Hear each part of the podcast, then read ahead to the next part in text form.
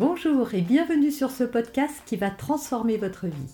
Je suis Noémie de Saint-Cernin, je suis coach certifié RNCP, auteur de plusieurs livres best-sellers, conférencière, formatrice en développement personnel et en parentalité, référente pour les médias, entrepreneuse, épouse et maman de trois enfants. Je partage avec vous chaque semaine des outils, des conseils et des clés concrètes pour vous aider à vous libérer de vos blocages, à améliorer vos relations, à mieux gérer vos émotions, à remettre du sens dans votre vie, à retrouver énergie et positivité et bien d'autres choses encore afin d'obtenir la vie qui vous fait rêver. Bonjour, je suis Noémie de Saint-Cernin, votre coach en développement personnel et en parentalité. On va parler trahison et infidélité dans cette vidéo, mais juste avant, je vous conseille de télécharger, si vous en avez envie, mon coffret pour plus de bonheur et de joie. Il contient une série, euh, une masterclass avec huit clés pour réenchanter votre vie et des pistes pour remettre du bonheur et de la joie, ainsi qu'un livret pour vous aider justement à surmonter vos blessures du passé.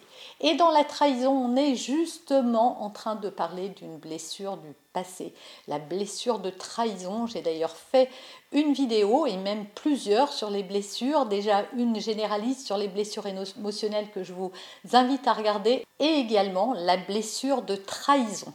Dans cette vidéo, je vais vous donner six pistes à explorer pour se reconstruire après une trahison et pouvoir arriver à refaire sa vie, à refaire confiance et à ne plus vivre dans l'ombre de ce passé. Alors conseil numéro un, c'est qu'une blessure de trahison, c'est juste une réminiscence d'une blessure ancienne. En fait, quand vous étiez petit, vous avez déjà ressenti de la trahison et c'est quelque chose que vous trimballez dans votre vie, voilà, qui revient, qui se répète. Hein.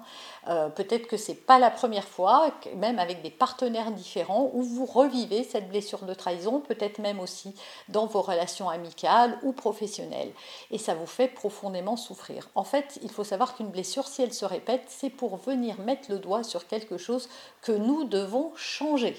Alors je ne vais pas développer plus la blessure ici parce que j'ai déjà une vidéo là-dessus, mais dites-vous bien voilà que c'est juste une blessure et qu'une blessure on peut la guérir.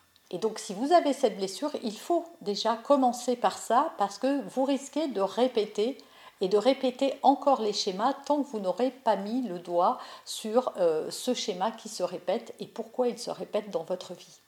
Deuxième conseil, c'est qu'il va falloir faire le deuil. Souvent, quand on n'arrive pas à se reconstruire après un événement douloureux, c'est qu'on n'a pas complètement fait le deuil de, euh, euh, ce trauma qui vous est arrivé. Faire le deuil, ça veut dire quoi? Ça veut dire qu'il faut pardonner, je sais que c'est difficile, pardonner, ça ne veut pas dire se réconcilier avec la personne ou, ou, oublier ce qui vous est arrivé ou lui faire un cadeau, c'est juste, voilà, pardonner pour ce qui s'est passé, se pardonner soi, pardonner à l'autre et tourner la page. C'est pas parce qu'il vous est arrivé ça que vous ne pouvez pas euh, être heureux après ça ou que vous ne pouvez pas vous reconstruire. Voilà, rester attaché à l'événement, c'est rester englué dans la souffrance en fait. Hein. C'est la fameuse technique de la double flèche dont parlent les bouddhistes. C'est-à-dire que vous avez déjà été frappé euh, et touché profondément et affectivement et émotionnellement, et que en vous faisant revivre ce traumatisme, eh bien vous vous faites souffrir à nouveau. Donc à un moment, il faut tourner la page et tourner le dos à cette histoire et en faire un souvenir. Troisième chose, ne pas s'en vouloir. Parfois, on s'en veut, on se dit que c'est notre faute. Si euh, on nous a trahis, que peut-être on n'était pas assez sympa, peut-être qu'on a fait quelque chose, peut-être qu'on n'était pas assez impliqué dans notre couple ou autre, rien ne mérite une trahison. Voilà, vous pouvez avoir une part de responsabilité, peut-être, évidemment, mais vous n'avez jamais la responsabilité de ça. La personne, elle aurait pu vous quitter au lieu de vous trahir. Elle aurait pu aussi vous en parler. Elle aurait pu avoir plein d'autres, euh, faire plein d'autres choses que d'utiliser ça. Donc ne vous en voulez pas, quoi que vous ayez fait, rien ne mérite qu'on vous trahisse. Rien. Quatrième euh, conseil, remettez-vous en question. Effectivement, qu'est-ce qui s'est passé? Ça, ça ne veut pas dire se sentir coupable, hein, la remise en question, mais c'est de se dire, voilà, est-ce que je n'ai pas été, finalement, est-ce que je, n'ai pas manqué de discernement? Est-ce que je n'accorde pas peut-être trop facilement ma confiance? Est-ce que euh, finalement je choisis les bonnes personnes? Parce que parfois on a des alertes quand on rencontre quelqu'un. Et euh, emporté par l'amour qui comme on le dit, rend aveugle, on finit par se dire que ben non, on fait taire un petit peu cette petite voix intérieure ou cette intuition. Donc, est-ce que vous avez été suffisamment clair aussi sur ce que vous attendiez d'une relation avec ce partenaire? Donc, c'est important aussi de faire une remise en cause en se disant voilà, qu'est-ce qui a entraîné cette trahison? Et puis, peut-être que l'histoire était finie et qu'on ne savait pas juste y mettre un terme et que ça a été une manière que l'histoire se termine. Donc c'est pas une mauvaise chose. voyez, se remettre en question, c'est sortir du costume de la victime pour reprendre son pouvoir. Cinquième conseil, ne tirez pas de conclusion de cette histoire. Vous n'allez pas vous dire, eh ben, parce qu'on m'a trahi, on me trahira toujours, et tous les hommes ou toutes les femmes que je vais rencontrer vont me trahir. N'en faites pas une règle. Rien n'est écrit d'avance et il n'y a pas d'assurance sur la vie qui peuvent vous assurer à 100% que plus jamais de votre vie vous allez être trahi.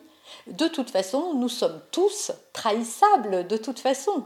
Voilà, n'importe qui, ça peut arriver à n'importe qui. Ça arrive à des gens très bien, à des gens moins bien, à des gens jeunes, pas jeunes, à des gens très beaux, à des gens moins beaux. Enfin, il n'y a pas de règle en fait pour être trahi. C'est juste qu'à un moment, une personne va vous faire vivre ça, mais elle peut vous faire vivre tellement d'autres choses que ça. Plein d'autres choses que ça. Et donc vous n'allez pas vivre en étant terrorisé que quelque chose vous, arrive. Et en plus, ça ne serait pas juste vis-à-vis des personnes que vous rencontrez. Pourquoi leur faire porter le poids de votre passé et surtout les mauvais agissements d'autres personnes en la présupposant euh, euh, pouvoir vous trahir. J'entends souvent des personnes qui disent Moi, je pourrais jamais plus faire confiance à personne euh, parce que tous les hommes ou toutes les femmes vont être comme ça, etc. Mais non, tout le monde n'est pas comme ça.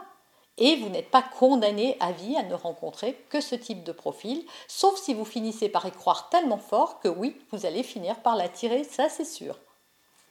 Mais ça ne vous prémunit pas en fait d'avoir peur ou pas d'avoir peur, à quoi ça sert?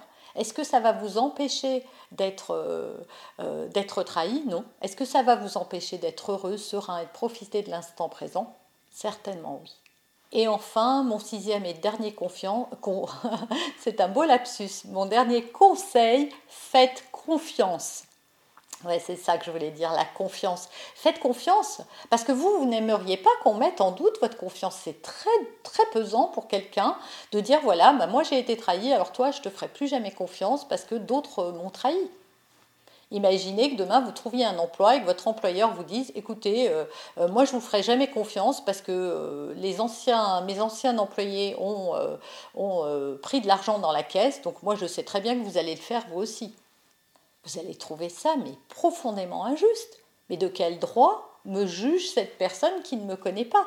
Eh bien, pour vous, c'est pareil. Vous présupposez et vous envoyez les mauvais signaux.